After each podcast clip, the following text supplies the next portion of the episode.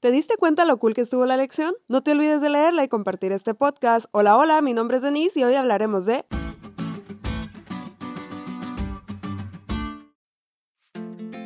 No, no, no crees que fue un error de edición. Lo hicimos a propósito para que veas la importancia de llevar un orden al momento de platicar algo.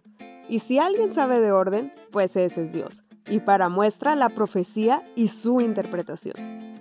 Unos dicen que la profecía se interpreta solo para cosas del pasado, otros que es para el futuro y otros que son cosas irreales. Los adventistas la interpretamos por el método historicista que además de ser lógico es comprobable.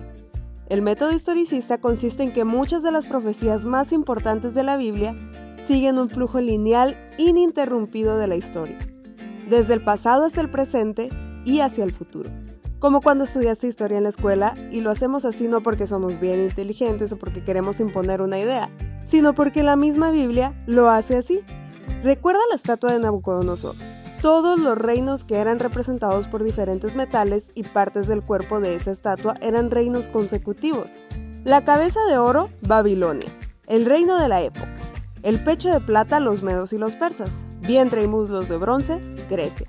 Las piernas de hierro, Roma, los pies de hierro mezclado con barro, la división de Roma de donde se desprende el cuerno pequeño de que habla la visión de Daniel, es decir, Roma papal, todos esos reinos fueron ininterrumpidos, uno conquistó al otro y así sucesivamente. Cuando Daniel interpretó eso, era algo que pasaría. Hoy es algo que la mayoría ya se cumplió y solo falta la bendita piedra que destruye todos esos reinos para establecer un reino que no será jamás destruido. La visión de Daniel 7 complementa esto.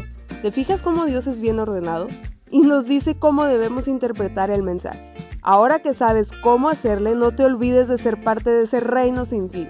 Ya falta poquito y ya viste que Dios sí cumple su palabra.